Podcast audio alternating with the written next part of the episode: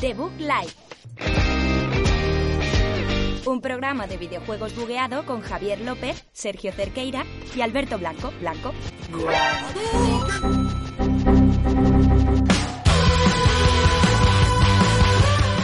Bienvenidos de nuevo a esta segunda toma de la segunda de la quinta temporada. Part 2, del de Book Life Part 2, eh.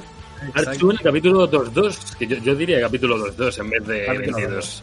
Capítulo 2.2 con de las sofás 2 también y con Sergio Cerqueira, que, que ha venido hoy y que nunca me equivoco en su apellido, salvo hoy. Hola. Eh, ¿Qué tal, Javier? Eh, así es, esta Bien, vez no te has bien. equivocado, te has equivocado en, en Part 1. Para que la gente no se piense que te has equivocado ahora con Cerqueira. Cerqueira es el mío, Iglesia no lo era. Iglesia no lo es, no, no, no. Y Alberto Blanco, que ahora no me ha podido interrumpir, solo se ha reído por ahí, que es la nueva normalidad, como he dicho antes, que está aquí. Hola, Alberto. Hola, hola, hola. Voy a aprovechar mi presentación de hoy para hacer una cosa precisa, que es renovar la suscripción del Twitch Prime así en directo. Para, para decirle a todos nuestros oyentes que nos oigan en YouTube, en iVoox, eh, en la radio analógica eh, que tenéis en el salón, que nos podéis seguir en Twitch también, que es la mejor plataforma y sale a veces Javier desnudo. Eso es, Sí. eso, eso es cierto. eh, Eso ahí no hay mentira. Eh, Javier, te comento lo que tenemos para el programa de hoy. Tenemos noticias Cuéntame. que vienen fresquitas porque ha habido movida con lo de EA Access, uy, el EA Access, el EA Play este que hacen cada año. Hay nuevos anuncios de juegos, hay retrasitos, ojo, hay retrasito Oh. gordo, retrasito gordo. Bueno, bueno. ¿Y más? estratégico, estratégico. Bueno, eh. Ahora, ahora comentaremos. Porque ¿Y qué más, qué más tengo tenemos, opiniones. Alberto, Alberto Blanco? Bueno, Alberto Hoy Iglesias. es una... Alberto Iglesias. eh, hoy- Alberto Iglesias, siguiente. pedazo de compositor de bandas sonoras. eh. El tío con Y- más y- Goyas de España. y tercer casi vicepresidente del de, del socialismo europeo, Vale. por ejemplo. Bueno, Eh, hoy en la bueno, sección, bueno, la queréis. sección central tenemos uno de los programas más especiales del año y de la generación, que es hablar de, de Last of Us Part 2, que lo hemos estado jugando ya los tres, eh, desde el propio jueves a las 12 de la noche, que ya adelanto que nos está flipando la cabeza. Nosotros no hemos hecho review bombing en Metacritic, hemos estado tentados, pero no Estamos en ello. y, y vamos a hablar un poquito de eso, además de comentaros los lanzamientos de esta semana, que eh, no están mal, pero no tienen de Us, ya os lo adelanto. No, no Eso es cierto. Pues chicos, si os parece, después de este fail, empezamos con el Part 2 de Book Life 5 por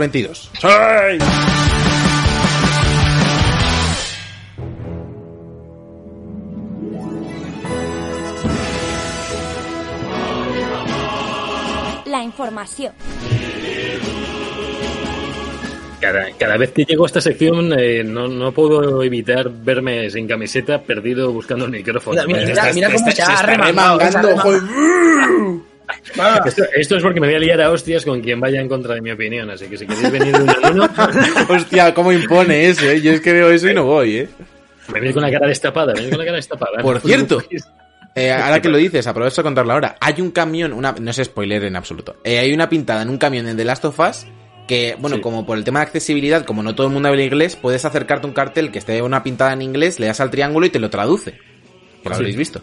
Pues Sí, en uno pone como Come here bastards o algo así, pone venida por mí hijos de puta. y me ha encantado porque me parece, me parece que es un buen lema para el juego venida por mí hijos de puta con la cara destapada. Que aparte es vecino nuestro, sí, Alberto. vecino nuestro, el vecino Vecino. nuestro, el- ese hombre que la lió el otro día tras la manifestación. La lió de eh, y vaya, vaya crack, con su monociclo y su mapeador. Empezamos Eh, con Sergio, que tiene cosillas que contar.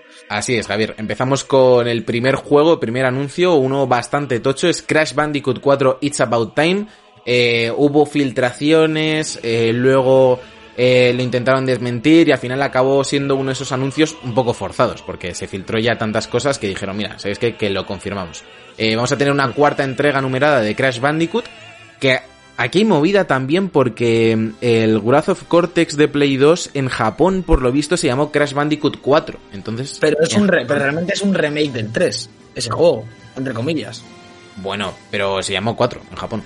Ya, ya, ya, ya, pero que Sí, sí, sí, aquí sí. movida. Bueno, aparte tampoco es un remake como tal. O sea, Ya, es como... es- pero pero es, es como coger la misma base, es el mismo mapa y todo y cambian algunos niveles, me parece. Yo lo juego en su día en Play 2 y me parece que es muy similar. Bueno, de momento lo que sabemos de este Crash Bandicoot 4 It's About Time es que lo desarrollará la gente de Spyro Reignited Trilogy, Toys for Bob, que parece que la gente de Activision cree que es la adecuada para encargarse de traer de vuelta al marsupial, que por cierto ya ha habido polémica con el marsupial, no sé si habéis visto un tweet que No. decía No, no. decía, bueno, ahora que se ha confirmado Crash Bandicoot 4, eh, eh, por fin tendréis un personaje con el que os podéis identificar. Reservando marsupiales. con todo el lío este de las lesbianas, en fin.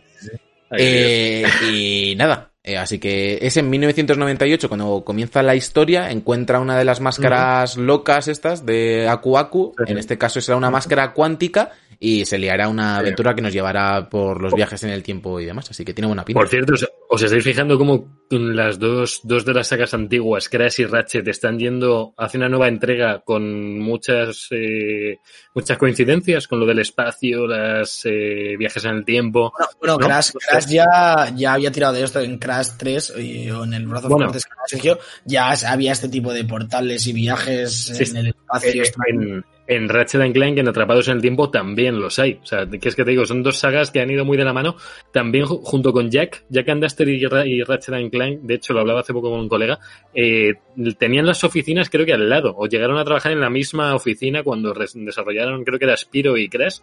eh, trabajaban al lado. Los... Spiro, Spiro, pero que has metido a Spiro aquí, que Spiro, no tiene claro, nada que ver que- con Ratchet.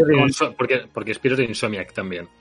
Hostia, es verdad, es verdad. Claro, si es que, si es que Insomniac y Naughty Dog tienen un Ya, montón no sé. de cosas parecidas. Ya no sé qué hace quién, pero vamos, eh, no sé si estáis viendo las imágenes de, o habéis visto las imágenes que se han filtrado Sí. de Crash, Os he visto. en, en 144p, pero están Están Y bastante yo tengo feotas, como- eh. como opiniones encontra- encontradas porque la, me pa- la cara de Crash no me gusta nada. En plan, me, me pasa un poco como la primera vez que salió en 3D, así como bien en el juego este, que era de. Eh, como que juntaba a Spiro y a Crash y tal, que era un poco casposo, pero luego ves las imágenes in-game y tiene muy buena pinta, la verdad. En plan, muy Crash. Muy, Sí. muy- A ver, a ver, a ver qué tal, porque la última nueva entrega no sé cuándo fue, pero los llevaba Activision ya los últimos así de Wii, creo, y de... Y se A partir, a partir del 3 ahí. lo compró Activision y se encargó de, de todo. Bueno, de hecho, el, el Wrath of Cortex lo hizo Konami. No sé si en ese momento también tendrían los derechos Activision, pero lo, lo desarrolló Konami. A, a mí hay un Crash que ojalá hagan remaster en algún momento, que es el Twin Sanity de Play muy 2. bueno. Era como un mundo abierto, que era increíble esa cosa. Muy bueno, muy Había bueno. uno, había un estilo Mario Party, puede ser, que tenía un colega Sí, súper Crash enganchado a él. El ese. Crash. Pues, pues de ese decían que era lo más parecido a un Mario Party en la época. y que Sonó un montón, bien. sonó un montón para, para hacer un, un remake hace poco, como en- creo Sí. que fue para el anterior E3, sonó muy fuerte y al final nos hemos quedado sin nada, así que está- estaría bastante bien, Javi. Si no lo jugaste, a mí me flipaba ese juego, No, estaba no mega viciado de pequeño. Estaba muy bien. Sí, sí. Pues mira. Y luego lo que os iba a comentar, un segundito, seguimos. que mañana Dale, había, dale. mañana lunes 22, o si lo estáis escuchando hoy, lunes 22, eh, tendréis el tráiler completo. Así que eh, podréis decir adiós al 1400, no, 144p, ponerle un cero y ojalá suban el tráiler a 2K al menos. Lo, lo cu- ¿Nos parece curioso que no llegue a Play 5? Este, o sea, no que no llegue, sino que no, no vaya directamente ya a Play 5. El Crash, Bueno, o sea, Como que no. Como O sea, que- tanto- que- ¿Estamos seguros de que sale en Play 4 primero? sí, sí, sí, está confirmado. Play las 4 igual. carátulas son de Play 4 igual, los que, lo que han sacado Ah, vale, vale, oficialmente. vale, vale, vale. Vale, vale. Claro, pero no, no sé, o sea, ¿cuánto tiempo llevan haciendo este juego para que lo saquen antes de la de Play 5? O sea, Hasta- no- no pues sé. esta, gen- esta gente llevará haciendo esto desde que acabó el, eh, el Reignited Trilogy de Spiro, que es ya hace bastante. No. Ah, bueno, sí. Creo que ahora se habrán metido con ese proyecto. Aún así, no me parece para nada mal. eh, luego hablaremos de algún retrasito y tal. Y de cómo nos pueda llegar la nueva generación, que no parece que vaya a tener muchos exclusivos de lanzamiento, aparte de Miles Morales. No me parece para nada una mala estrategia que este Crash salga a lo mejor un par de semanas antes que la Play 5, Ujú. para que tengamos de salida ese exclusivo, entre comillas, eh, Sí. de Sony, que, que pueda venderte las consolas, aunque lo puedas jugar en Play 4 Mm. ya es un incentivo más para pillar de la nueva generación y no esperar, eh, por ejemplo, hasta Horizon, que luego hablaremos, que se va el año que viene. Sí, sí, sí. Creo que, creo que es interesante, lo- me parece aún curioso que salga en Play 4, pero bueno, ahí está. Bueno, ahora sí vemos la siguiente noticia, vamos a ir brevemente porque nos, nos extendemos con noticias enseguida. Eh, tenemos nuevo directo de Smash Bros. Ultimate, que llevaban ya un tiempo sin decir nada. Estuvieron. A ver, Ni- Nintendo en Twitter siempre está hablando de, de, pues de Pokémon y de Smash, básicamente. Y llevaba bastante parado el tema Smash. Y es que sabemos que mañana, 22 de junio, va a haber a las 4 de la tarde aquí, hora española, en Ciudad de México a las 9 de la mañana, por si también lo queréis ver, que nos escuchéis muchos de allí, pues que lo sepáis. Y van a ser 35 minutos de duración y que se va a presentar el nuevo personaje de, del ARMS, que ya lo confirmaron que va a ser del ARMS. No se sabe si será el Springman este, que es como el de la portada, o la otra chica, o la, no me acuerdo el, cómo era el nombre. No sé. Eh, pero hay personajes muy que molan un montón en el juego. Molaría que cada skin fuera uno, que eso sería la Yo creo que tirarán, que tirarán un poco por ahí, ¿no? Con, eh, ya lo han hecho con algunos otros personajes de Smash que, eh, que cambian un poquito, o, o aunque sea físicamente con los de Splatoon, por ejemplo. Con los Splatoon, con los aldeanos también juraría que estaban, que había varios distintos. Eh, No, sí, me- sí. me- mecánicamente quizás eh, no cambien o, o no cambien demasiado, pero sí que Ya. la skin estoy casi seguro de que podrás elegir. Hombre, molaría a lo mejor que les pudieras cambiar los guantes, que, el, que se fuera el, el mismo personaje, pero que, le que hubiera tres guantes distintos por cada uno y le dejara cambiarlos como en el juego, sería genial. Yo, yo voto un poco por eso, ¿eh? porque si hay cambio de personaje va a ser el cambio con los guantes, que es la gracia del juego, además de la habilidad que tenga el propio personaje. Así que nada, mañana a las 4 de la tarde, lo, lo esto lo escucharéis mañana, pero bueno, lo que estáis escuchando ahora lo podéis eh, mañana estar atento a esto. Eh, continuamos con otra noticia, eh, cuanto menos curiosa. Hablábamos hace un momento de Crash saliendo en PS4 y X, bueno, PS4, no sé si Xbox One también, ¿sí, no? Sí, sí, sí. esto ya, esto ya no es exclusivo ni nada. Eh, otro que va a llegar para esta generación, aunque parecía exclusivo de, de Play 5 y Series X, es Deal 5, eh, la nueva entrega de, de la serie de Codemasters, que ya Ah. tiene fecha en Play 4, Xbox One y PC, que será en el 9 de octubre de este 2020. Y Sí. eh, más adelante llegará nueva generación. Bastante sorprendente porque esto es uno de los que se mostró en Xbox Series X, que ya confirmaron que Mm. iría a 4K eh, 60 FPS y podrá Sí. ir hasta 120 FPS en Series X. Este juego es del primero que confirmaron que pasaría a los 60.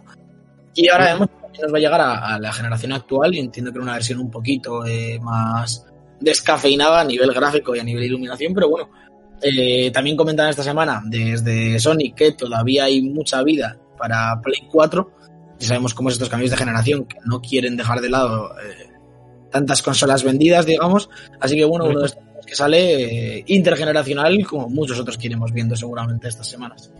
Sí. Ah, Se, se podía entender esto porque ya, como nos dijeron el tema de que nueva generación podría ir a 120 frames y todo eso, se, Ya. o sea, era previsible que tuviera una versión, o sea, que no fuera mega puntero eh, a nivel técnico, Sí, para sí, poder ponerla a 120 frames y demás, una cosa de nueva generación. Seguimos con una mala noticia, en este caso, Cyber, uy, Cy- Cyber, eh, Cyberpunk. Cyberpunk. Cyberpunk 2077 se retrasa hasta mediados de noviembre. Eh, el otro día plan- eh, publicaron una carta de disculpa desde CD Projekt Red, desde Polonia. Javier nos da una hostia del cabreo. Lo siento, no, no, es la, es la botella. Tengo una botella que ha hecho el ruido del aire solo. Pues eso, el pasado 18 de junio publicaron en Twitter una actualización del desarrollo que es bien graciosa porque en cuanto la empiezas a leer es que la retrasan, pero no querían poner que Sí. retrasamos el juego en el tweet, debe ser. Y se mueve del 17 de septiembre al 19 de noviembre. Que mucha gente ya está especulando que podría ser la fecha de lanzamiento de las nuevas consolas y que saliese aprovechando como juego de salida de la nueva generación. Es cierto que si Cy- Cyber, uy, Cyber, joder, que si Cyberpunk 2077 está como catálogo de salida de las nuevas consolas, posiblemente sea una de las opciones prioritarias para la mayoría de compradores. Claro, es lo que sí. yo pensaba el otro día, yo ya lo he comentado alguna vez en- en- aquí en el podcast y en los directos, y con vosotros que mi idea era pillarme un PC, vamos, cambiar mi PC para mejorarlo este verano y jugar Cyberpunk eh, a muerte, 4K eh, loco ahí, porque salía en octubre, salía mucho antes que, vamos, un mes antes que la nueva generación, pero si ahora me dices, Mm. me llevo Cyberpunk al 19 de noviembre, cuando eh, supuestamente la Play 5 sale el 20, es decir, al día siguiente, Sí. y Mm. si esto es así, seguramente Series X saldría un poquito antes, ya que sabemos que Cyberpunk es un poco icono ¿no? de, de Microsoft y tenemos esta One X especial de Cyberpunk y demás. Pues eh, no descartaría que hubiese una edición de Series X con el pack de Cyberpunk eh, de salida y demás. Yo ahora estoy pensando en no cambiarme el PC y jugarlo en Play 5, porque si viene tan pegado, sí. ¿sabes? Eh, Yo creo que es una, una jugada estratégica, aparte de, del retraso y el crunch que estará comiendo esta pobre gente, que, que no creo que sea poco, pero, pero llevártelo en vez de a octubre y venderlo en Play 4 y tal, ponerlo de lanzamiento con Play 5 una vez Mm. más, sabiendo que no va a haber muchas cosas exclusivas de lanzamiento, tanto en una como en la otra, Eh, es lo que dice Sergio, es como jugador es tu, tu, opción prioritaria seguramente ahora mismo. Cuidado, o sea, un, un third party como Cyberpunk, o sea, no te salida en una nueva generación, vamos, ya me habría gustado también Play 4 que hubiera salido algo de esta Es un vende consolas, aunque sea un third party es un vende consolas. Total, total es, es, lo que te digo, que me parece una decisión estratégica de, de CD sí, Projekt, sí. que si lo hubiesen sacado en octubre, seguramente las copias que lo hubiesen vendido en Play 5 habrían sido menos. Septiembre, que estaba planeado septiembre. septiembre mucha gente lo quiere de salida, entonces lo pilla en PC o en, o en One o lo que sea, y luego hacen el salto a, a, a sí. sí. se la compran. Ahora mismo eh, Sony y Microsoft van a aprovechar este lanzamiento y seguramente, eh, vamos, como agua de mayo para vender en nueva generación. Sigo, sigo diciendo que se me hace muy raro que un juego que estaba destinado a salir en Play 4 solamente y, o sea, y Xbox que salga ya en Play 5. O sea, no es sé cuántas nunca, nunca, estuvo, nunca estuvo destinado a salir solo en Play 4 y Xbox. A ver, pero que es que se ha juntado, se ha juntado con el, con el principio de la nueva generación, claro, un estreno del anterior. Es, es, un, es un juego que desde el principio, desde el primer anuncio de, de Series X, era uno de los que se hablaba que se iba a poder jugar de lanzamiento en Series X, aunque saliese mucho antes. Ahora lo único que han hecho es estratégicamente retrasarlo para que se te pegue más el lanzamiento de las consolas. Mm. No, no, no descarto que Microsoft haya tenido algo que ver con este retraso, aparte de lo que tengan internamente yeah. para poder vender, porque es lo que digo, están muy aliados con Microsoft esta gente y, yeah. y están ahora han alineado ahí eh, sus visiones. Así que me, parece un movimiento muy interesante y que mucha gente se va a comprar una nueva generación por, para jugar esto a 4K.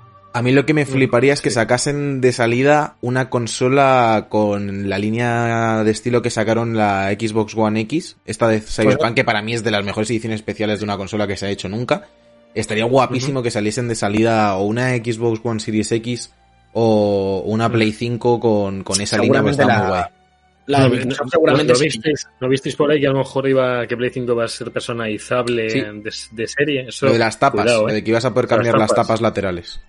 Sí, sí, sí, parece una chorrada, pero seguro que vende. O sea, mira Además, los mandos de One estos que te dejan hacer personalizar cada mm. botón de un color sí, distinto sí. en la web. O sea, lo, lo, de las tapas, si son eh, simplemente tapas de plástico impresas en 3D, que supongo que es lo que serán, en plan, que tú las cambias sí. tirando y, y, poniendo otra, vamos a encontrarnos con tantas webs y tantos distribuidores de me mandas la foto y te imprimo las tapas. ¿sabes? Como lo hace MediaMark con los móviles Exacto. y cosas así. Eso es. Entonces eh, podrás ponerte a Javier desnudo en un lado y a Sergio en el otro. Claro. Y que, claro, que, que, que jugar con la perspectiva y que parezca que nos estamos mirando el uno a otro fijamente a los pezones. Pues estaría, estaría, estaría muy... Eso nos lo bueno. pedís y os pasamos un PSD ya hecho. Perfecto. Joder. Seguimos con más lanzamientos que se pueden juntar con Cyberpunk, que ya a lo mejor un poquito más adelante, que en 2021, y es que el Horizon 2, el Forbidden, Forbidden West, eh, seguramente se va a ir a 2021. No sabemos exactamente cuándo, si primer, primer trimestre se espera, que pueda ser primer trimestre, pero no sé si salió en marzo, si salió en marzo, eh, igual que la Switch, el Horizon 1. A lo mejor lo sacan en marzo también. el Horizon 1 salió el mismo día que la Switch y el Zelda. Sí, sí, justo. Yo, yo es que lo vi totalmente el Horizon porque venía el Zelda, entonces fue como... El mismo día fue. Sí, sí, sí, sí. Y bueno, que nos sacaron un segundo vídeo hablando un poquito, lo están comentando el primer vídeo también un poco, pues toda la fauna, todo lo que se va a ver, todo con los, los eh, climas, eh, los escenarios. Parece que va a haber mucha más variedad de escenarios, yo creo que en el 1, ¿no? Yo por lo que vi en el 1 hay unos cuantos, pero en este día viene de haber más aún, aparte de las partes acuáticas. Sí. Eh. Desde luego, yo por lo que leí, por lo que hablaban en esa entrevista y, y, más que concedieron esa misma semana, eh, ya el 1 es un, es un juego cargadísimo de biomas, eh, que, que, es de locos, más el DLC del hielo y tal. Pero este sí que uh -huh. parece que, que, va a tener aún más y además decían que la parte eh, submarina va a tener mucha importancia. Eh, yo voy loco con esto, tío. Me da un poco de pena que se, que se retrase, vamos, se retrase, que se vaya a 2021, no se ha retrasado realmente. Pero, pero bueno, muchísimo. Realmente salió hace tres años, ¿no? El otro, 2017, ¿no? Eh, sí, con la Switch, 2017. Okay va a salir en cuatro años, más o menos, que yo creo que es un desarrollo normal para un Sí, sí a mí lo que, lo, que, lo que, me da pena, vamos, no, me decepciona un poco es que por algún motivo, como, como pensamiento general, se asumía que el, que el AAA de lanzamiento de Play 5 iba a ser Horizon, como por ciclos de desarrollo sí. y demás. Y bueno, al final se parece que vamos a tener que esperar a, a, seguramente, en mi opinión, a marzo de 2021 bueno, unos meses después de la consola, me parece una oportunidad un poco perdida por parte de, de, Sony, pero bueno, a veces no se llega y teniendo en cuenta cómo estamos últimamente con todos los temas de crunch, de ciclos de desarrollo y tal, es lo normal y tendremos que esperar y llorar eh, abrazados al Cyberpunk. Bueno, y una, última noticia de la mano de Alberto, que solo De queda mano, pues la doy Tu mano. Eh, comentaros un poquito que los, como sabéis, esta semana hemos tenido un, un evento de EA, el EA Play, lo que habría sido el evento del E3 de, de este año. Y hemos tenido unos cuantos anuncios. No ha sido, como comentaba Sergio al principio, en una de las dos presentaciones que hemos hecho. No sé cuál de las dos. eh, no estaba muy. No ha estado muy allá a nivel de anuncios. Pero bueno, hay algunas cosillas. Por ejemplo, eh, llegará Apex Legends a Nintendo Switch, es con lo que abrieron. Y a Steam en otoño. Estuvimos un vídeo de, de Peñita jugando en la Switch ahí a Apex, pasándoselo genial. Una cosa fantástica. Eh, también vimos, eh, aquí puse un poquito mi agenda, eh, Skate 4, aunque fue una de cal y otra de arena, porque se anunció el juego, cosa que a mí me alegra mucho porque soy muy fan de la saga, pero el anuncio fueron dos señores hablando en plan de, hola, tenemos Skate 4, ¿qué te parece? Y así, Joder. bueno, no es 4, dijeron un nuevo Skate, sin más. También vimos el primer gameplay de Star Wars Squadrons, que no Sí. tiene ninguna mala pinta, la verdad, un juego de naves. Parece que más o menos táctico, tendrá la historia de un jugador, tendrá multi, varios modos. El modo Sí. online es como por fases, eh, tendrás que pillar diferentes tipos de naves y compenetrarte con tu equipo, con tu escuadrón. eh, así lo que decía, un poco táctico. Mm, Yo creo que puede estar bastante bien. Solo se puede controlar tenemos- en primera persona, ¿eh? Por cierto, que, Sí. que ha habido, había estaba gente dudando y solo, de momento, solo una persona. O sea, solo en primera persona. En primera, sí. Veremos, Sí, sí. veremos si, si de lanzamiento lo dan con el Plus por, por el género que toca. Yo creo que sí. Yo lo puse desde la cuenta de bug, por si acaso. Es por si no hacen caso, ¿no? Por si llega Sony y dice, pues verdad, esto lo tenemos que dar, es como el Resogan. Bueno, también vimos eh, un nuevo juego de Joseph Fares, el Fact de Oscars Guy, eh, nuestro que, que el último juego que sacó es A Way Out, que por cierto deberíamos terminarlo, Sergio, en stream. eh, Deberíais Además, acabarlo porque re-. Reiniciarlo Bueno, casi. sí, porque- reiniciarlo y jugarlo. Eh, este huevo. se llama It Takes Two y es como unos muñecos que hace una niña que sus padres se van a divorciar y ella no quiere y entonces hace unos muñecos como para evadirse y el juego es una puta locura de plataformas cooperativa, no sé, este Mm. señor está loco. Otro cooperativo también, ¿eh? Otro Sí, cooperativo. otro cooperativo a dos, tiene bastante buena pinta la verdad, así Sí. que a, a ver a ver qué nos presenta. También vimos- un, un juego llamado Lost in Random, que es de los autores de Flipping Death, que yo ahora mismo no sé muy bien cuál es, que es muy estilo así como grotesco, bueno, grotesco, como muy exagerado, ¿no? Eh, se comparaba un poco con Tim Burton. El Little Nightmares, se parece. Eh, tiene- A mí me parece que tiene bastante buena pinta, la verdad, es un EA Originals de esto indie que por los que estaba apostando eh, últimamente EA. Bastante guay. También vimos un juego llamado Rocket Arena, que es como un multijugador solo con cohetes. eh, estilo Sí. un poco como Quake raro, que mo- molaba bastante. Eh, vimos, que esto a lo mejor nos puede extender un poquito más, eh, el primer vídeo y la fecha de lanzamiento de FIFA 21 para las dos generaciones. Creo que aquí ha habido drama porque, por ejemplo, la versión de Switch solo actualiza plantillas, ¿no? Sí, O algo así. eh, suele pasar. Eh, venimos ya de muchísimos años de polémicas con el tema de las adaptaciones. Hay que recordar que hace unos años incluso la versión de PC eh, no había cambiado de motor gráfico cuando las de consola sí lo habían hecho. Una cosa de locos que no tenía mucho sentido. Y en este caso los jugadores de Switch, como, como ya ha pasado en otras versiones, por desgracia, eh, simplemente tendrán una actualización de plantillas por 60 euros, que nunca está mal. Y No, no. bueno, las equipaciones supongo que actualizarán algún estadio, algún tema de licencias. Pero sí, la gente que quiera jugar FIFA en Switch, por desgracia va a salir perjudicada en este caso y tiene pinta de que va a ser la tónica habitual por el número de ventas que tendrán en esa consola. Es que FIFA en Switch está tan mal aprovechado. Yo tengo, tengo, tuve el primero, creo que el 2018 fue el primero que sacaron. Y, y es una desgracia porque es la consola perfecta para jugar un FIFA, tío. A mí me encanta jugar en portátil, desde la PSP, la Vita, la Nintendo DS, y que en. Switch te tengan Estoy- tan maltratado, tío, me parece absurdo. O sea, Estoy bastante de acuerdo con Javi en esto, pero sí que entiendo que la visión de EA en FIFA es el competitivo, porque Bueno. realmente esto lo sabemos que, Bueno. o sea, que- que lo tienen todo muy bueno, el competitivo, los sobres, más que otra cosa. Los Pero, pero quiero decir, el perfil que juega Ultimate Team es un perfil quizá un poco más competitivo y no veo a esa gente jugando en Switch, por ejemplo. Entonces, a lo mejor por eso también lo dejan un poquito de lado. por cierto, es- estábamos hablando hace poco de que las caras van mejorando y tal. Estoy jugando al FIFA 20, esto lo pusieron a Sí, super a barato. 10 euros. Y es que vi algunos caretos horribles, ¿eh? Pero no ya de suplentes, o sea, de algunos titulares. Haaland, que por decías, ejemplo, no tiene la cara. Sí, si no tienen, si no tienen la cara al principio del juego, suelen hacer No, un claro. par de actualizaciones de, de algunos rostros, pero es difícil que, que lo metan. Ha pasado con otros casos de Asensio, cuando, o sea, jugadores que son muy emergentes una temporada, que Sí, se no, pero- quedan sin cara. Y dices, Oh. por ejemplo, Haaland, o sea, no sé qué, no sé cuánto trabajo tendrán en meter sobres que Mm. no pueden poner a un chaval, aunque sea con el editor de, del propio juego, a hacer algo que se parezca a Haaland. Porque ellos tendrán un control de ese editor brutal, supongo. Si la gente hace auténticas locuras con el de Dark Souls, que es una patata, pues digo yo que con, con esto, ya que Pero- trabajas allí, ponte a hacer una cara decente. Pero me refería no tanto a los que no están, sino a las propias de los que ya hay, que, que es que me parecen algunas nefastas, tío. Las animaciones de ti- algunas si- caras me parecen tienen, bueno, las animaciones son todas las mismas. Lo que pasa es que se aplica a, a cada modelado de la cara. Pero si, hay- si tiene escaneado está bien. Si tiene escaneado, escaneado está bien la cara. Porque Ya, van por van con un set de, de scan 3D a algunas instalaciones y no se llevan algunos equipos a, a sus instalaciones en Vancouver y si no montan como un pequeño estudio temporal. Entonces, si está escaneado con, con el sistema que tienen, está bien. Pero claro, porque lo hace todo el escaneo. Pero como no lo tengan, olvídate. Ya, ya, ya, se nota. Sí. Y bueno, vamos a acabar con esta conferencia de Play con lo último que nos enseñaron. eh, que también otra de cal y otra, una de cal y otra arena, como en Skate, porque nos enseñaron un poquito los primeros juegos de EA para nueva generación. Vimos un poquito de del Need for Speed, me parece, con eh, hablaban de Criterion y los tiempos de carga. Y vimos como un pequeño ni siquiera teaser, ¿no? Un- un- unas imágenes de lo que vendría a ser Dragon Age 4, que se ve que flipas.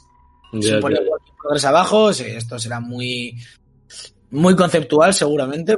Y el, Sí. el juego estará como recién empezado, conociendo a EA y sus mierdas con BioWare y cerrar estudios. Pero, pero tiene pintón. No sabemos cuándo veremos más. Yo creo que va para largo, pero de verdad, si no lo habéis visto, es, es que son como 5 segundos de, o 10 de, de imágenes, pero es que mola que flipas. No lo he visto yo. Así que poquito más, esto fue la conferencia de EA, eh, como cada año bastante descafeinada, eh, en- ya lo hemos dicho otros años, pero seguramente es de las peores que suele haber cada E3 a nivel de ritmo y de anuncios, Sí. ya que están tan centrados en FIFA y demás que, Por cierto, bueno, es que eh, dejan un poco de lado. os planteo hacer a partir de esta semana, si queréis, porque más o menos según van pasando eventos los vamos hablando. Pero no sé vosotros o los que nos escuchan, pero yo estoy perdido ahora mismo con lo que viene. O sea, no tengo ni idea de qué conferencias hay. Que yo sé- que yo o sea.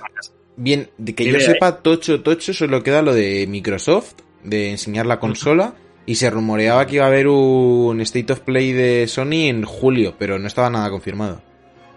Así que no, es que, pero es que de- estás igual de perdido que ellos, yo creo. ¿Qué? No, pero las de GameSpot, las de IGN que iban a hacer pequeñitas. Eso está siendo un buff, eso está siendo un buff que se veía venir y lo está haciendo, sí. Cada puto día hay una, en plan, cada dos días hay una charla de algo que son media hora, que te meten un tráiler de algo que o ya has visto o no te interesa o una entrevista y, ¿sabes? No están anunciando nada interesante. Merece más la pena casi estar atento a Twitter y a demás redes y a las páginas que sigáis cada uno de, Sí, sí. de anuncios. claro. Y, y ahí nosotros las iremos comentando cada semana. Y, y quizá un día te sale eso, un tráiler del skate, un tráiler de no sé qué, que puede ser interesante, pero es que si te ves la conferencia, va tan rodeada de, de, de humo, de gente hablando de tal que no interesa demasiado, como para llenar tiempo. que, ya, ya. Bueno, así que Pues un poquito más por mi bajona, parte. ¿no? De repente aquí. con los- las fechas, no, fa- falta la mejor sección que es chollitos y gratuitos, que la va a hacer, no sé quién la va a hacer, porque está en Nuestro- negro. Sí, la hago, la hago yo mismo porque es muy rápida y esta semana un poco bluff también esto, ¿no? Es lo único que tenemos aquí gratis, aparte de, de lo que haya en la Epic, que ya le, le hemos perdido un poco la pista, ¿no? Después del ARC, eh, ya están otra vez en, en juegos un poco indies, pero en eh, la tienda de Xbox con el Gold, no, creo que no es ni con el Gold, es gratis, gratis, porque sí, podemos descargar Injustice God Among Us, el primero, no el nuevo. Eh, Sí, sí, sí. con el- creo que es por el por el lanzamiento de la versión extendida de, de la peli de la Liga de la Eso Justicia y es el año que viene. algo de eso era, en plan, estaba relacionado con alguna Es movida. que es las, eh, va, a ser- va a haber ahora un evento de DC, de, de movidas, y por eso está confirmado que se va a anunciar eh, nuevos juegos de Warner Entertainment. Entonces habrá que ver si anuncian lo de nuevo Batman y lo de Rocksteady. Porque no se sabe todavía qué estaba haciendo Rocksteady. Por había filtraciones gordas que podría ser lo de Escuadrón Suicida de los Rocksteady, ¿eh? Cuidado. Que puede que vayan por ahí, ¿eh? Ojo. Un juego del Escuadrón Suicida. En plan, Sí. puede estar bien, pero me suena tan casposo. ¿Para qué va a ser en plan Después de la peli, tío. Ya, es que no sé, no sé. Pero bueno, veremos. eh, ya, veremos. Y hasta aquí las noticias de esta semana. Genial, Sí. pues no esperamos más, no hacemos más, no hacemos esperar más a Elwild TV, que ha llegado aquí diciendo, digan su opinión de The Last of Us Part 2, please. Ha llegado a pelo, pues así que aquí tenéis nuestra opinión de The Last of Us Part 2, please. Please. Please.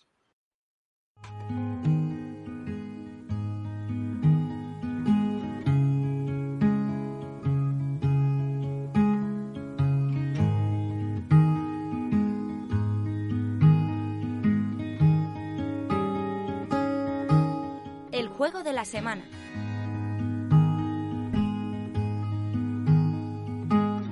Bueno, estamos aquí en el juego de la semana, una semana muy especial porque posiblemente estemos ante uno de los juegos que marquen un antes y un después en, en la historia del sector, porque na- tanto narrativamente como jugablemente en cuestión de ritmo, se les nota que están muy por delante del resto, eh.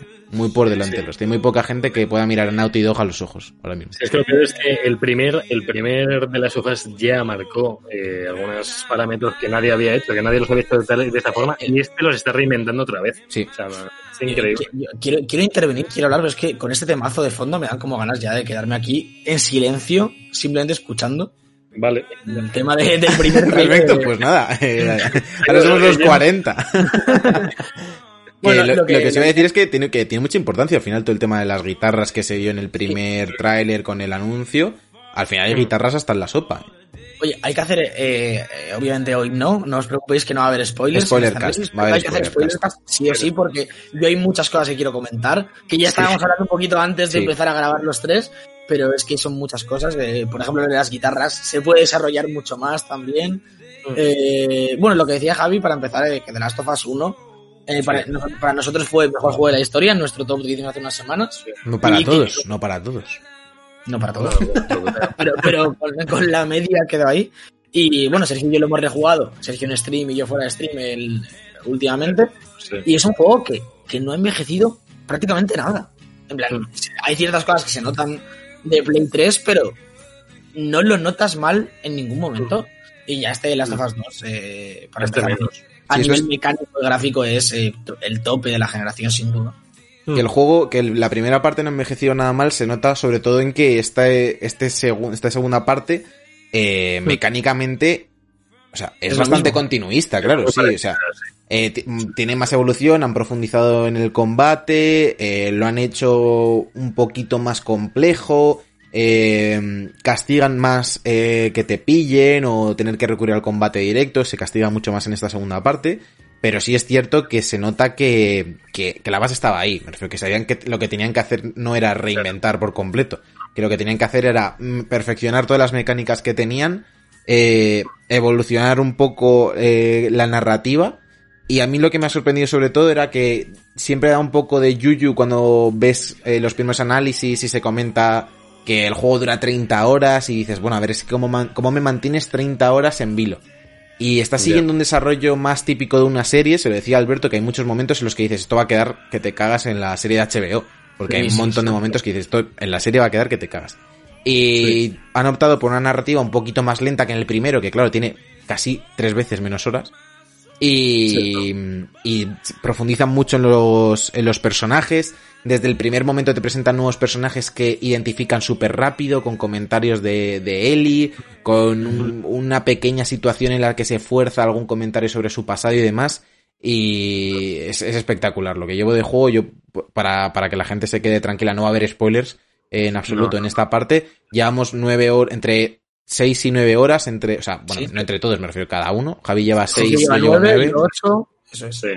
Y, y nada, llevamos solo un tercio del juego. Es cierto que no podemos sacar un juicio completo porque nos queda, pues eso, todo por vivir. Y eso, prometemos el spoiler cast para más adelante. No sé si hay algún aspecto en específico que queréis comentar cada uno de lo que estáis viviendo. Yo sobre todo eh, recalcar bastante lo que decías eh, del desarrollo de personajes y, y- y la ambientación un poco, ¿no? Lo hablábamos antes fuera de, de- de podcast. Por ejemplo, al principio, eh, eh, cuando te presentan ¿no? los nuevos personajes y, y- y el nuevo mundo, ¿no? Y dónde empieza todo. En muy, poca, en muy pocos minutos, eh, eh, en, en muy pocas frases, entiendes perfectamente dónde estás, por qué estás ahí, en qué punto estás, ¿no? De, de, de la historia, tanto de Joel como de Ellie, como de los nuevos personajes. Y luego, el, por ejemplo, el personaje de la novia de Ellie, no es ningún spoiler porque la hemos visto ya en, en, en mil trailers, es un personaje bastante importante dentro de, del juego.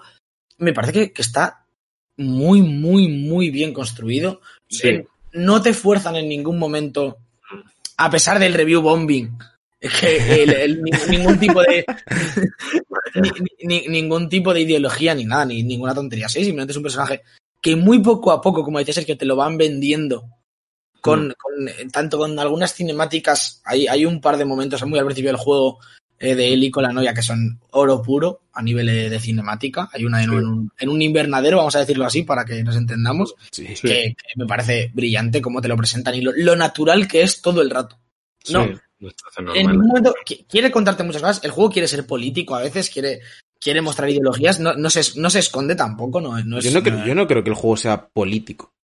No, creo no que el eso, juego pero... lo que hace es dar naturalidad a, a la sexualidad del personaje principal, pero, o sea, sí. la gente que piense el... Eh, o sea, entre comillas, comprendo a la gente que hace el review bombing. O sea, eh, yo entiendo que hay muchas obras de ficción en las que se nota que hay, que hay veces hay personajes de ciertas razas o ciertas sexualidades que se nota que están a veces un poco metido con calzador. Este no es el caso en absoluto. Lo hace como no, se tiene no. que hacer. O sea, es natural. La gente que no sea capaz de asumir que es natural que un personaje sea eh, lesbiana o gay o negro o chino o austrohúngaro eh, es su problema. No es el problema de la industria ni de nada. ¿Habéis jugado Left Behind ya los dos? Sí. Yo lo jugué hace tres años. Y, y tú lo jugado hace poco, ¿no? Sergio también. Sí, sí, sí. Eh, no sé si se puede hacer spoiler de esto ya o. o bueno, Left, Left Behind ha, ha, prescrito, ¿no? Y aparte es algo, que se, es algo que se comenta en la historia, que, vale. que es lo que pasa. No, no. Lo, lo, me refiero que, que me sorprende. Vamos, no me sorprende porque veo la, conozco la industria y me da un poco de pena, pero ya Left Behind mostraba la sexualidad de Ellie. Sí, sí pero nadie, no tuvo tanto bombo en su día. Claro, pero, pero que, la, que, la, muestra de manera totalmente sí. abierta es algo que además te esperas cuando estás llegando al momento que se besan ellas dos. Sí te lo esperas y es súper natural. Y, y, aquí en The Last of Us 2 lo lleva al extremo, esa naturalidad, ese... Es lesbiana, le gustan las chicas, de hecho habla de una pareja anterior que tuvo Ellie en, algún momento, tampoco deja muy claro al principio. Eh, la relación que tiene con Dina es una relación como tendrías tú con una chica o con un chico, que sea, totalmente sí que normal. normal. Si es que yo, yo no, yo no recalcaría más el tema porque es que es, que es algo natural. El que no, no lo quiera o sea, entender, que no lo entienda. Realmente lo que quería ir no era meterme en este berenjenal, que bueno, ha surgido un poco, pero es a la naturalidad que tiene todo el rato el juego con todos los personajes. Es, es especialmente notable en Dina y en Ellie, que son eh, las que tenemos más tiempo en pantalla, pero, pero cada vez que ves a Joel, cada vez que ves a Tommy, eh, incluso María, que es eh, la dueña, vamos, o la, o la líder del la poblado sí. desde el principio, sí. que, que la ves muy poquito, pero también enseguida ves las intenciones que tiene y, y, cómo quiere proteger al poblado a él y no sé, me parece que, que, que, todo está demasiado bien construido de una forma bastante más lenta que la anterior, como decía Sergio, pero muy acertada para mí. Yo quiero hablar ahora de otro aspecto que, que nos, nos, ha llamado toda la atención, que es cómo ya vimos en Uncharted 4, abrieron poco a poco el, el mapa, o sea, de ser mega lineal a, oye, vamos a ir por aquí, oye, vamos a ir por allá. En The Last of Us 2 lo hacen de una forma increíble porque nunca sabes para dónde es el lado principal, o sea, si te lo pueden marcar o no, pero te dan ganas de explorar todo, que si una casa, que si ahora en chalet por ahí, que si voy a ver qué hay aquí, a ver si me sale un bicho, a ver si de repente viene una patrulla de no sé quién. Eh, está muy bien hecho los niveles también de alturas, de puedes ir por arriba, puedes hacer estrategias hacia abajo. El frote de buscar cosas está, te, te apetece hacerlo, a mí me, me mola porque es, estás como intentando sobrevivir, te acaban de disparar, acabas de hacer una pelea y estás buscando en cualquier sitio eh, munición, botiquines, lo que sea. Entonces, en el 1 estaba esa sensación también, pero como que estaba muy marcado por encuentro, rápidamente, encuentro disparos, me curo, me rebozo, sigo. En este está todo tan abierto, te pasan cosas entre medias. Más orgánico, sí. Pero es muy, muy normal. Una, una, cosa que me, está gustando especialmente, eh, muy en relación con lo que dice Javi, es que hay, hay, momentos como en la primera zona grande en la que te sueltan, que hay mucho frote, hay muchas casas, muchos establecimientos que puedes entrar, en algunos hay incluso cinemáticas, secundarias y tal, pero luego hay otros momentos, por ejemplo, que vas a caballo o andando por ahí de un lado a otro, que el escenario en sí también es muy grande, a lo mejor vas por un río, que no sé qué, pero el juego te deja bastante claro que no quiere que te frotes en ese momento, que simplemente Mm. Llegues a la siguiente zona y, y tú podrías ponerte a girarte y ver detrás de los árboles. Te puedes bajar del caballo siempre que quieras. Sí, Pero, pero tú sabes, o por lo menos es la sensación, la sensación que me da a mí, que en ese momento no hay que hacerlo. Que tú simplemente Mm. cabalga, llega a la siguiente zona y ya, ya te frotarás en la siguiente zona abierta. Y me parece una decisión súper acertada porque en el 1 y en otros juegos de este estilo, mm, a veces me parece que, que se pierde un poco la magia de- del suspense de la historia porque estás todo el puto rato girando la cámara buscando, ¿sabes? Sí. Como, como haciendo el, el gamer, el buscar cosas y que, que te propongan muchas situaciones de escenarios preciosos grandes que tú no te salga a explo- a explorar, sino simplemente ir avanzando y viendo, me parece también muy acertado y, y- y que le da vida. realmente te da la opción de hacer lo que quieras. El, el que quiera Sí. ir al turrón puede ir, puede verlo y decir, mira, tengo que encontrar esto, ir aquí, vale, lo encuentro y llego.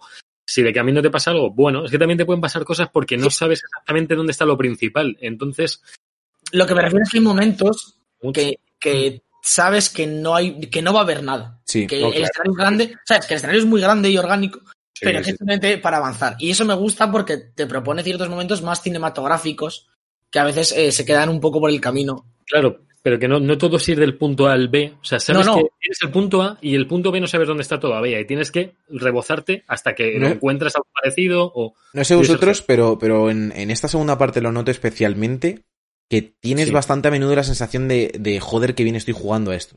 Rollo, Sí, eh, sí, sí, estoy, sí. deja- estoy barriendo todo, eh, no me estoy dejando... Obviamente te estás dejando cosas porque ya dijeron desde Naughty Dog que no ibas a hacer el 100% en el, en el primer No, walkthrough. Pero yo estoy mucho rato con la sensación de es que no estoy dejando nada, estoy abriendo todas las cajas fuertes que me encuentro, todos los puzzles Sí. me están saliendo bien, los puzzles están muy bien pensados porque salen natural. O sea, cuando sabes Sí. que un puzzle está bien hecho es cuando no tienes que ir a una guía eh, después de 10 minutos buscando un- algo porque no queda claro. O sea, por ejemplo, hay, hay Una- situación del cable que, la, que Sí. pasasteis No. el otro, el otro día un vídeo, tienes que tienes un cable con corriente que Sí. lo enchufas a una parte y cuando ya tienes esta zona corriente tienes que llevarla a otra. Entonces, lo natural que harías tú en la vida real si quieres que un cable llegue por encima de una valla a otro lado es lanzarlo. Y tú no has Bueno, tirado un cable en todo el juego y yo, al coger el cable, directamente Le di al di al L2 de, de Sí, sí, sí. esto habrá que lanzarlo para que llegue. Yo no. Yo, yo lo primero que hice fue intentar ir hasta allí a pie. Y Bueno, hay gente, hay gente y gente, ¿no? Pero yo, yo soy más empírico. Yo hasta que veo que el cable no llega, no me fío. Yo que sé la longitud del cable. O sea, no me he puesto a medirlo. Sí, pero, pero es lo que dice serio, que es, que es muy, es muy automático el apuntar Sí. con el cable y tirarlo por encima de la valla. No se mola mucho. Poco sacado de Uncharted 4 todo esto, ¿eh? lo de las cuerdas y... Bueno, sí, sí. Es que, es que mola que beba tanto sus propios juegos. sí, en, que- en, Uncharted, en Uncharted había en el... Lo del coche con la esta, con la... Sí, sí, sí, lo, sí, lo del, cable, lo del cable es bastante, sí, todo el tema de las lianas y eso se, ha- se han aprovechado de la mecánica. Sí, sí, sí. sí Y luego se iba a Y- y comentar, lo- ah, hay, hay, hay zonas, eh, no voy a dar ningún detalle, pero hay zonas en las que eh, tienen que profundizar más en, en algunos personajes y eh, tiran un poco del recurso que tenía Uncharted 4, que se veía muchísimo eh, con el tema de, de Nathan de pequeño, de repente, o Sí, de sí, adolescente, o lo de la casa, y aprovechan a meterte un flashback muy jugable, eh, o no tiene por qué ser un flashback, puede ser simplemente una secuencia en la que tú tienes la sensación de que estás jugando perfectamente y narrativamente tiene la misma carga que si fuera una cinemática. sí. Eh, y es algo que es lo, o sea, como tienen que ser los videojuegos de cara al futuro. O sea, el, que a todos nos cae muy bien Kojima y nos gustan mucho las cinemáticas y son espectaculares, pero es cierto que si tú en un videojuego tienes que parar y hacer una cinemática, me, me recuerda un poco al recurso de la voz en off en una película. O sea, estás tirando de un recurso más obvio porque Mm. no eres capaz de esconder eh, tu discurso en la forma de narración propia del medio. Y en los videojuegos es jugando, no es parando a ver una cinemática. Justo. Exacto. Sí, sí, y lo que, lo- yo lo que quería comentar, eh, que un poco en relación con lo que decía Sergio de, de que da la sensación de que juegas bien todo el rato, Sí. es recalcar un poco que estaría pasando de las of Us 1 lo bien hecho que está el, el momento que tú estás en un escenario cerrado, en un hotel, en una mansión, en un no sé qué, y Mm. tienes que ir matando gente o, o bichos, eh, looteando y tal, la tensión que produce todo el rato. Sí, sí, sí. Y, sí. y a, lo- a lo mejor tienes momentos de estos encuentros que te duran 20, 30 minutos y se te pasan volando porque no paras de moverte de una dirección para otra, te quedas quieto mirando a ver si viene, si no viene. Es Es, es- es que es una mecánica que me parece que está espectac- espectacularmente bien hecha en estos Mm. juegos. Sí, yo en ese aspecto lo comparo mucho con la sensación eh, similar que te genera el survival horror clásico, que lo podemos ver Sí. recientemente con Resident Evil 3 eh, o el 2, los remakes, y se nota que esto es mucho más actual que lo que hacen Sí. ellos, porque sí es cierto que el 3, eh, o sea, que Resident Evil tira más por la dificultad del apuntado y eso, que aquí también la tienes, ¿eh? que no eres para Sí. nada preciso ni nada de eso, o sea, vas a fallar tiros. Y de Pero- hecho es mucho más impreciso que en el 1. ¿eh? Joder, Sí. sí, sí, eh, se, va, se le va muchísimo. También se nota que cuanto más tiempo estás parado apuntando, mejor apuntas, pero cuando está la tía que la disparan, tú Sí, vas a sí, disparar sí, sí, también, se te van a parla, aunque tengas las mejoras puestas, que yo me he ido mejorando, sobre Sí. todo que se mueva menos al apuntar, y se mueve muchísimo Por porque la cierto, muy, muy, pocas disparan, mesas, muy pocas mesas de crafteo, ¿eh? Bueno, yo encontré unas cuantas. ¿eh? Yo- hay en, el, en el 1 hay mucho más, ¿eh? En el Joder. 1 hay muchas más. También es que hay menos, yo no estoy teniendo tantos materiales, ¿eh? O sea, me he mejorado varias cosas, pero no vas sobra de materiales nunca, ¿eh? O sea, no te, no vas abundante. Bueno, en, no. en- en el 1 tam- en el 1 tampoco, o sea, nunca te llegabas a hacer en un walkthrough todas las mejoras de todas las armas. Nah, no No, a lo mejor ni se puede siquiera, a lo mejor tienes que decidir qué mejoras no haces, seguramente. O sea, no puedes mejorar todas al, al tope. Por eso, por eso, es lo que me refiero, que en este es parecido. Yo, por Y una ejemplo, cosa por que ejemplo- me- no, di, di, es que una cosa que me flipa muy rápida es que cuando, muchas veces cuando te disparan, Eli se cae al suelo. Sí, Es, es- De espaldas. es genial, tío. Es brutal porque, porque tú estás peleándote con uno, le, le estás apuntando, le vas a disparar, te da él, te caes de espaldas, tienes que levantarte. Mira, te- tengo un clip que no he editado todavía, que me, que me ha pasado eso, de un, un- no era un francotirador, pero estaba como en un segundo piso y lejos. Iba yo con la carabina y él me estaba dando con lo mismo. mm, Se tira él y como para esquivar la bala un poco y para que no le disparen, se tira al suelo y tumbado, que tiene mucha mejor precisión, le mete un cholazo como a 50 metros, que lo, que lo he hecho yo, o sea, no es una, no es una cinemática. No penséis que lo- luego lo subo. Luego, Luego está el tema de, de las flechas, que va un poco por ese estilo de que cuando te cae una flecha tienes que decidir si quitártela. Yo todavía no he llegado a esa parte, ¿eh? pero se ha visto en todos los trailers. O sea, llega no. la parte que hay flechas y demás, pero no he tenido todavía el- eh, la oportunidad de probar la mecánica de que se te queda una flecha clavada en el hombro, entonces tienes que decidir si te va bajando eh, la Mm. salud poco a poco, si te la quitas y te arriesgas a que quedes más vulnerable. Está, está bastante bien todo ese tema. Yo lo que estoy viendo por el progreso del combate y de cómo lo han evolucionado respecto al 1 es que te están, hacen como tutoriales constantes de ahora vas a aprender esto un poco, ahora esto, ahora te vas sintiendo bien, pero tú ya me dijiste más adelante, habrá perros. Joder, los, perros, se vuelven- cambia, cambia el juego. Claro, es que yo creo que te van, te van dejando cómodo con, mira, ahora juegas bien con esto, ahora juegas bien aquí más abierto, ahora te vienen patrullas y espérate que en cualquier momento te viene alguien. Y eh, luego van a venir perros, luego te van a tirar flechas. Yo creo que se va complicando progresivamente y no porque los enemigos sean más tochos, como muchos juegos, que ahora un enemigo mega blindado con una metralleta, eh, no. Es la complejidad de, de la, también de la IA, que en el, no sé si en el 1, yo recuerdo la IA a lo mejor era un poquito más inútil a veces, hacía cosas un poco extrañas, pero yo es que en este no, le, no les he visto hacer nada raro todavía. O sea, te flanquean, se hablan entre flanquean ellos. un montón. Sí, es- es- es- eso, eso es muy nuevo, sí. funciona eh, espectacularmente bien Mm. y, y se compenetran. Yo, por ejemplo, el otro día estaba en, en una zona que es lo que hablábamos antes de es una- como una emisora de televisión, Sí. un escenario que te entran enemigos y tal. Mm. y estaba como en una habitación como llena de mesas, ahí típico para ir escondiéndote, y de Mm. repente aparecieron gente, eh, abajo apareció, aparecieron 7 8 enemigos, y llegan como hablando de, ah, está, está aquí seguro, eh, vamos a buscar, no sé qué, registrar la zona, y de repente a mi habitación llegan dos, uno al lado del otro, por un lado, y otro solo por el otro. Mm. Y me rodearon completamente sin yo haber hecho ruido. Ya. Pero Sí. me están registrando y van como cercando la zona. El tema de las conversaciones entre los personajes está muy bien. Porque Mm. eh, tienes que, siempre, o sea, en la medida de lo posible tienes que intentar matar a la gente cuando acabe la frase que está diciendo. Porque el otro se va a dar cuenta rápidamente. O sea, si están hablando los personajes de voy a ir por la izquierda, ¿a quién estamos buscando? No, es la chica, eh, el- es la amiga de no sé quién, no sé cuánto. Y están hablando Sí. de eso. Si tú de repente está diciendo un personaje, es la chica, porque ha venido? El otro pregunta rápidamente, eh, ¿hola? ¿Estás bien? ¿Me oyes? ¿Me oy-?" Y, y se empieza a rayar, empieza a ir a donde vas tú, y luego también, si le matas cuando ha acabado su frase, pero el otro ve que hace una pregunta y no tiene respuesta, también hace otra vez la pregunta de ¿Hola? Plan de ¿me oyes? o ¿ha pasado algo? Y está muy bien. O sea, la, la Sí. cosa es que el juego es muy orgánico. Y, Sí, y es, sí. es- es lo que lo diferencia de, de- de- de un combate más a que sea una experiencia realmente buena, tanto en gameplay como, como en tema de historia. Además, también nos da la sensación de que nunca, o sea, no de que nunca estés en tensión, pero cuando has acabado una zona, me ya ha pasado varias veces, que he acabado la zona, me he rebozado y de repente viene más gente. Viene más gente, pero no, no, y no te lo esperas. Y dices, vale, espera, me voy a recolocar. eh, y además que puedes pasar de ellos, te puedes ir, puedes no hacer nada. Ay, y seguir y- la historia hay- y. Hay zonas en la- hasta en las que te fuerza la huida. Eh, Sí, que es algo sí. que en el 1 no era tan habitual y aquí, desde el principio del hay juego, hay varias zonas en las que es una persecución. O sea, tiene, corre porque es una persecución y no puedes hacer absolutamente nada. Y, y- y esto se ve muy beneficiado de que el movimiento y el control de, de Eli es mucho más ágil. Tanto Sí, porque sí. el personaje en sí es más ágil que Joel, como porque el control es mucho más eh, fluido y orgánico y, y- y cómodo. Y estas persecuciones, tanto, bueno, es muy Uncharted en el sentido de lo que decía Javi, están, es- viven de ahí y es espectacular. Y luego otra cosa, por ejemplo, hay veces que tú estás en una zona en la que tienes que salir de la zona, por ejemplo, subiendo la típica cadena que levanta una puerta Sí. que es muy típico, en, eh, que también en el 1 estaba. Sí. Pues, por ejemplo, me pasó ayer que yo hice una de estas zonas que había eh, cuatro o cinco enemigos y yo los esquivé, no, no los maté y me fui eh, pasando de ellos. Pues cuando tú levantas la cadena, que hace como una pequeña cinemática de yo levanto la cadena, Dina se mete para meter un carrito, todo esto hay, eh, es con enemigos alertándose y viniendo hacia ti, ¿sabes? Y, y Eli como mucho más, en plan, vamos, corre, ¿sabes?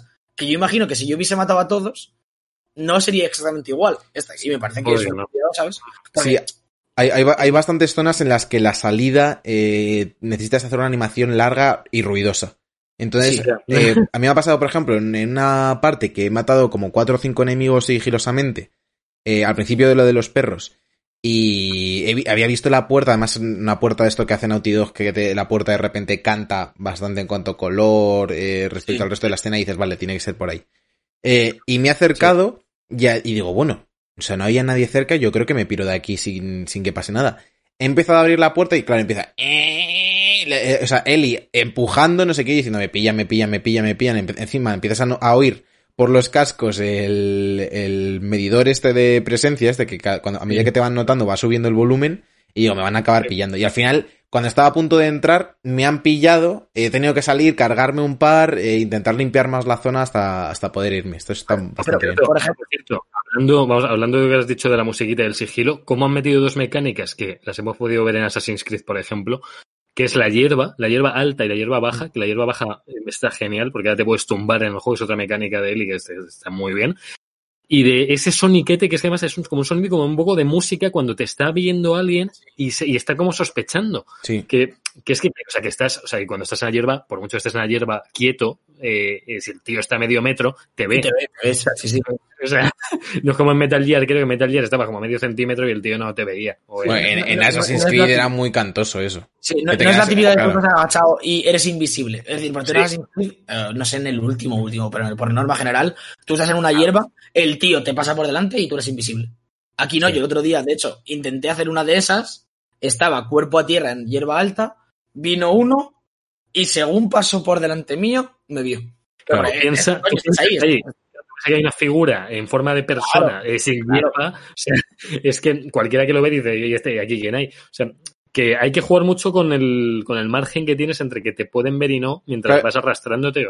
Aparte está bien, está bien medido porque los, los infectados son mucho más torpes en ese sentido. O sea, sí, Sí. sí puedes Eso tirar más de la hierba que con un ser humano, que obviamente se va a dar cuenta de que estás Y- ahí. Y, y otra cosa, que este es lo que iba a decir justo, que cuando este soniquete, esta detección que va, que va increciendo, con los humanos es prácticamente instantánea.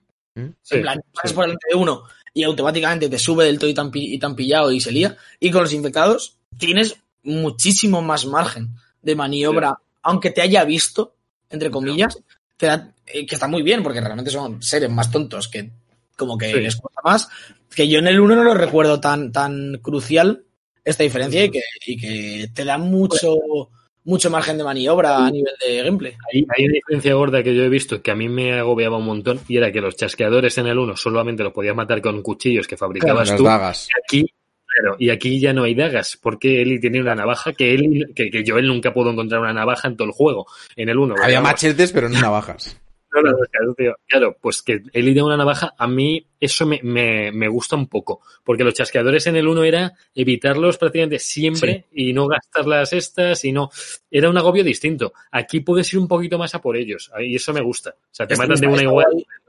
Está guay porque fomenta mucho lo que decía Sergio de sentir que estás jugando bien, porque en la mayoría de casos eres mucho más capaz de limpiar la zona al completo. Porque puedes matar a todos los enemigos, puedes hacer el perfect de que no me han pillado y, los elimina uno a uno, que en el uno realmente no, no podías hacerlo y a veces se te juntaban situaciones un poco demasiado tensas, ¿no? Con los chasqueadores, de no mm. poder lootear.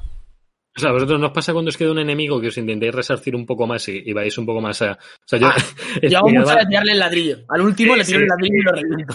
Ladrillo siempre, tío. Hay, muy poco, hay muy poco también eh, ítem de cuerpo a cuerpo. En el 1 había muchísimos más que, en, que en este. Que de los pequeñitos, dices. Sí, bates, eh, las tuberías y eso. Para, para cuerpo a cuerpo hay muchos menos que en el. Al menos en difícil, ¿no? Yo, yo me he encontrado, yo estoy jugando una dificultad menos, o sea, hay cinco, yo estoy en la 3, otros estáis en la 4, y yo en todo lo que he jugado, creo que me he encontrado como mucho tres tuberías, mm. dos hachas. Hay mucha hacha, hay mucha hacha y ¿eh? Un martillo, pero más de 10 herramientas no me he encontrado en 6 horas, ¿eh? os lo aseguro. O sea que yo creo que la dificultad es normal. A lo mejor sí que me quitan menos vida, yo eso sí lo he podido notar, que a veces me pueden pegar tiros y bueno, que en difícil a lo mejor sería un punto más agobiante, seguramente. yo, yo sabéis que, siempre tiro más del lado de Javi en este debate que del de Alberto, que busca a veces más el, reto jugador y a mí me gusta más poder disfrutar el juego. Pero antes de empezar, eh, como venía de jugar el 1 muy reciente y se me había hecho muy cómodo, dije, vamos, vamos a probar en difícil, porque al fin y al cabo es lo que decimos. Si juegas bien, juegas mm. bien en normal y en difícil, porque las mecánicas son muy, muy básicas. Y te, y te da un puntito más de, de inmersión que cuando te da en normal. Lo que dice Javi de aguantar esos 3-4 tiros, en difícil no te lo puedes permitir. Entonces sí que me está gustando más que, que sea un poco más reto, que intentes hacer las zonas un poquito con más sigilo. El, vamos, el, el, combate directo prácticamente no estoy teniendo, porque sabes que tienes todas las de perder en este sentido. Claro, yo, he tenido momentos en, esta dificultad de eh, mato un par en sigilo, eh, me ve uno, me empieza a liar a tiros, los silenciadores mola mucho, ¿eh? Sí, sí, eso mola mucho. en una misma pelea, tener que gastarme tres botiquines prácticamente seguidos porque me estoy curando, me dan, mato a otro, me meto en a puñetazos con uno. Eh, eh, es exigente y, y es verdad que, aunque esté en difícil, tú te metes en una pelea a tiros y seguramente la vas a ganar, pues tampoco es, depende de la, de la situación también, pero no es la muerte, en plan, no tienen aimbot ni nada, pero sí que te vas a quedar sin recursos prácticamente. Tú haces una pelea contra 7-8 a cuerpo, a cuerpo abierto porque no tienes otra forma por tan pillado y te vas a quedar sin balas de prácticamente todo, sin botiquines, sin sí. cóctel que, que, a mí me parece guay, que es un poco la sensación que quiere transmitir el juego. Y además te fomenta a que si te ha pasado eso en la siguiente zona tengas que lootear mucho más. Yo, yo este me está dando más ganas de, de intentarle dar eh, un intento en, en realista que con el 1. En este, lo cierto es que posiblemente lo haga, lo haga más adelante, jugar, intentar jugármelo entero en realista. Lo que pasa es que, claro, es muy largo, ¿eh? Es que es lo que decimos. Es que yo tengo la sensación de que llevo mucho jugado, de que le he estado dando caña, le he dado tres horas al día desde que salió.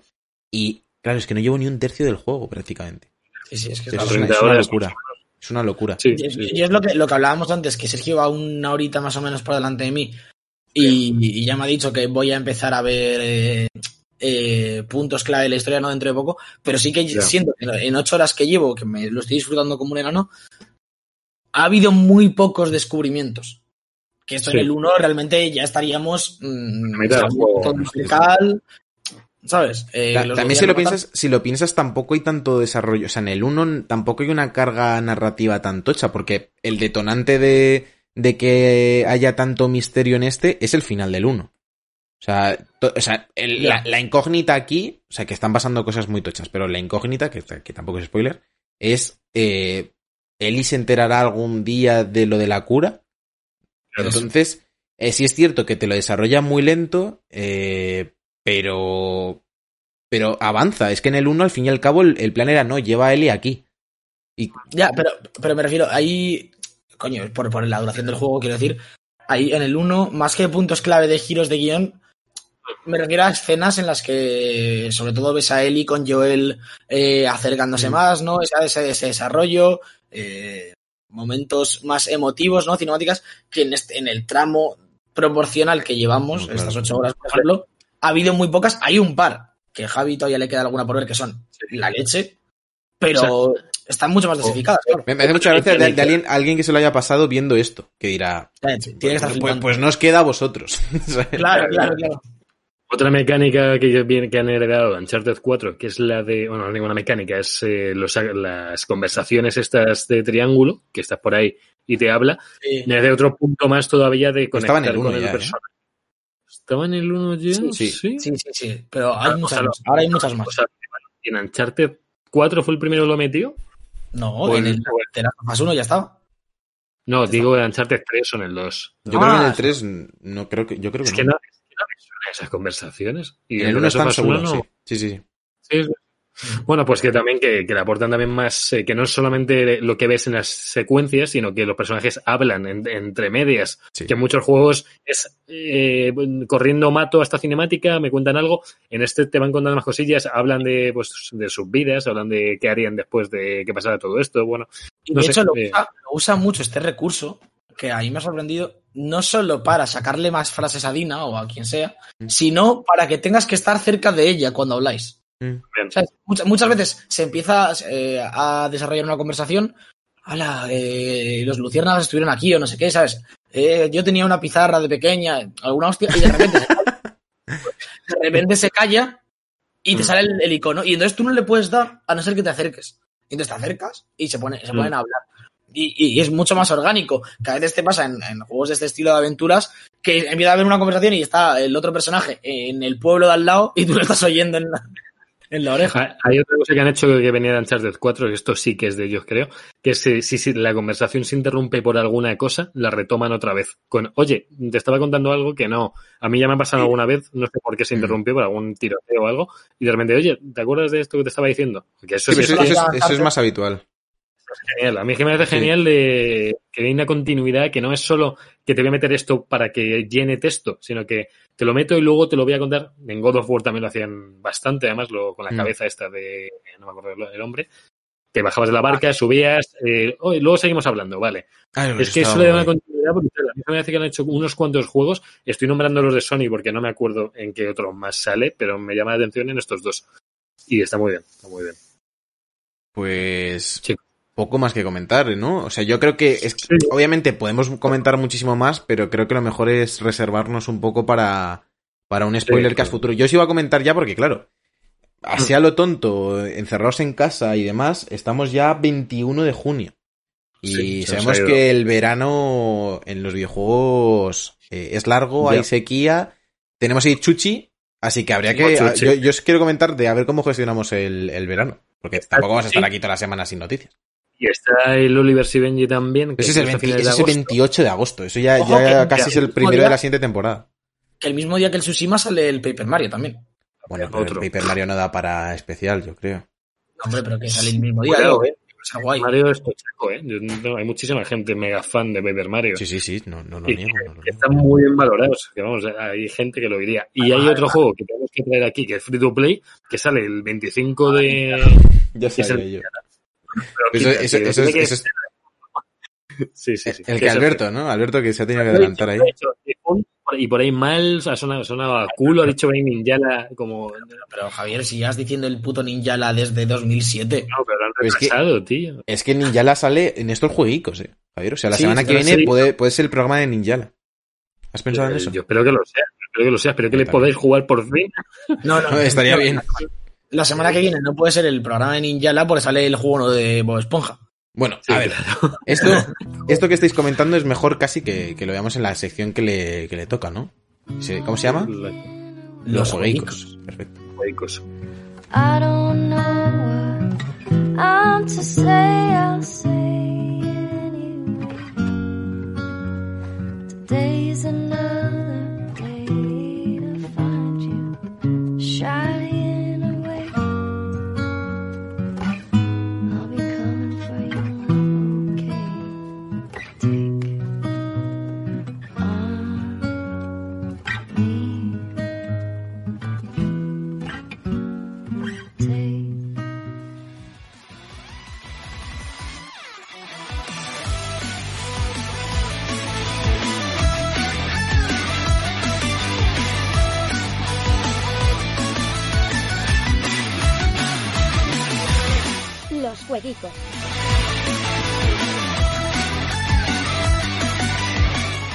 Y ya estamos aquí en la última sección del programa, en los jueguicos. Te iba a decir, Sergio, que la versión que nos has puesto para salir de la sección del Last of Us, eh, no la has visto tú en el juego, te la has saltado. No, me lo he saltado, me Yo, he yo, yo, yo me he llorado ahora un poco. eh, con esa música. es, muy boni- es muy bonita esa escena. Muy Creo- bonita. creo- creo que- yo, yo creo que voy a llorar fuerte cuando acabe de los otros. No sé por qué. Sí, sí, sí, es como una sensación general. desde luego.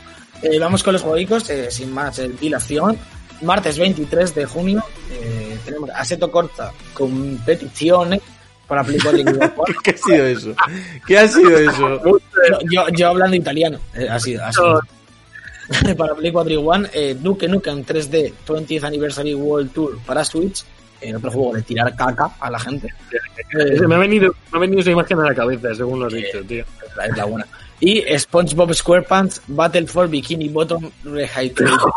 ¿Qué Para PC, Play 4, One y. Tío, ¿qué, qué le hago yo? Que es un remake, ¿eh? Es un remake. Re- Bueno, un remaster.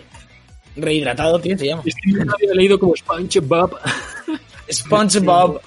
El Eh, título, una edición especial de esto, ¿cómo lo van a llamar? si es que no hay sitio.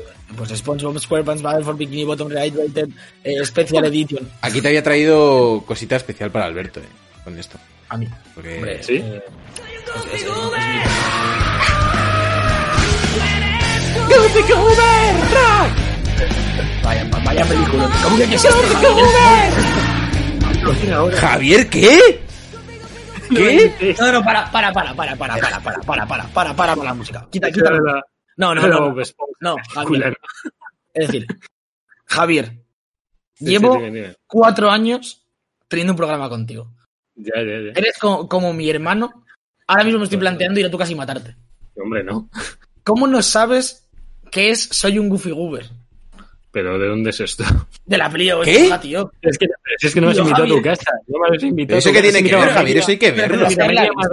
tienes que haberla visto, que, que. Media Madrid a pasar por tu casa a ver Pop Esponja. Yo Qué vergüenza, tío, qué vergüenza. Pero como, pero como no has visto la peli de Bob Esponja, como, como ¿Por Qué vergüenza. Yo es que no he crecido como Bob Esponja, entonces. Pero que no tiene, que no es crecer o no, es, es, es un hito de la historia del cine. Pero, ¿quién, no, ¿quién no crece como Bob Esponja? Claro.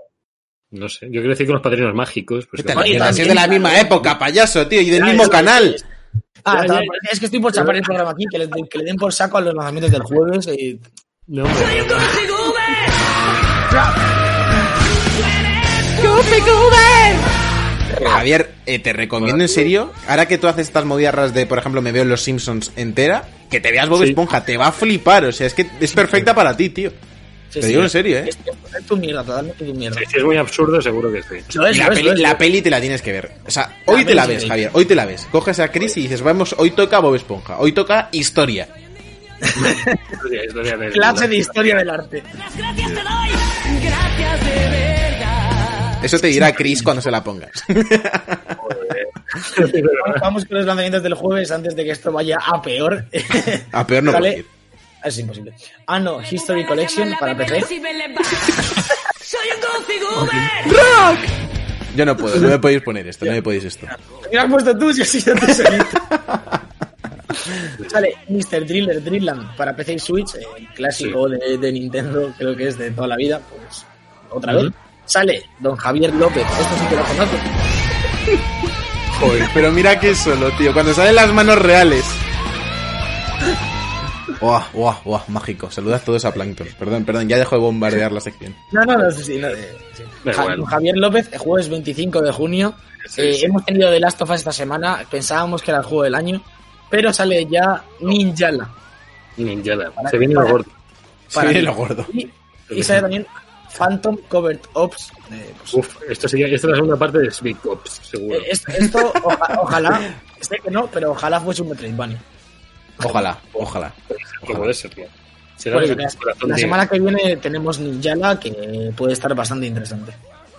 Perfecto, pues es- vamos a escuchar entonces, para acabar este programa, esta sección final de la canción de Soy un Goofy Goober, este temazo de Bob Esponja. técnica es demasiado virtuosa. Los cubos casco no aguantan este nivel de rock and roll. ¡Karen, haz algo! Ah, Está bien, esto es el colmo. Neptuno, te ordeno que... Aquí tienes, papá.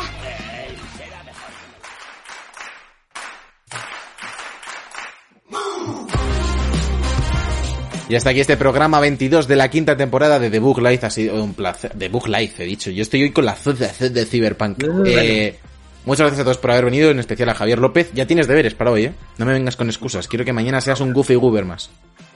Yo cuando Alberto inaugure su, su casa, eh, si quieres... No, no, si la inaugura, si la inaugura, menos conmigo, la ha inaugurado con todo el mundo, Javier, menos con nosotros dos, Bueno, ha invitado a no todo ha- el mundo, no- tío. no- Ayer me planté ha- en su casa a la una de la mañana. No, se ha hablado de, de lo que pasó ayer, de lo que pasó ayer, que, que Sergio y yo y más gente intentaron colarse en mi casa cuando yo no estaba. Pero el, y, no, y el, el, el Sota 10 este que escribe por el chat, ni, no- ni se dignó a abrir, nos dijo otro mejor, mejor otro día. Pero ¿cómo que mejor otro día? Seguir metido ahí a la, a la chusma más chusma, tío. Me cago en Pero, pero. ¿cómo es que si yo, si yo no estaba en casa, queríais subir a, a, a mearos en mi cama? Hombre, pues no sería la primera vez que se vean en tu cama, Alberto. eh. ¿Cómo queréis es 80 si éramos 5? Sota 10, tío, por favor. Yo pensaba que sabías contar al menos hasta el número de tu nick, payaso. Bueno, eh, Alberto Blanco, muchas gracias. eh, en fin, Eh, ¿qué, quiero, qué decir quiero ti? Quiero plantear aquí eh, cambiar este buen temazo de, de Saints Motel por Soy un Goofy Goober. Podría ser. Y ya definitivamente, y a tomar por culo. Podría ser una opción, ¿eh? Yo la veo. Eh, nada más que añadir, ¿no? Javier López. Eh, actualizaremos No, el yo- calendario, hay que actualizar el calendario de debug, de Sí. spoiler casi eso. Sí, sí, sí, sí. sí. Ah. Seguir- yo tengo que seguir con el Star Wars además, que no Y lo- yo con el. Shadow de. Esta semana, esta semana no se ha hecho aquí nada, macho, ¿eh? Es que ha sido una semana dura.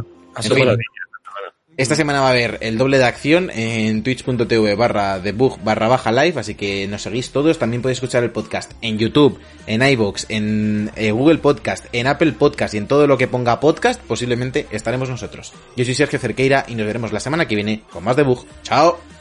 Bracho. Adiós.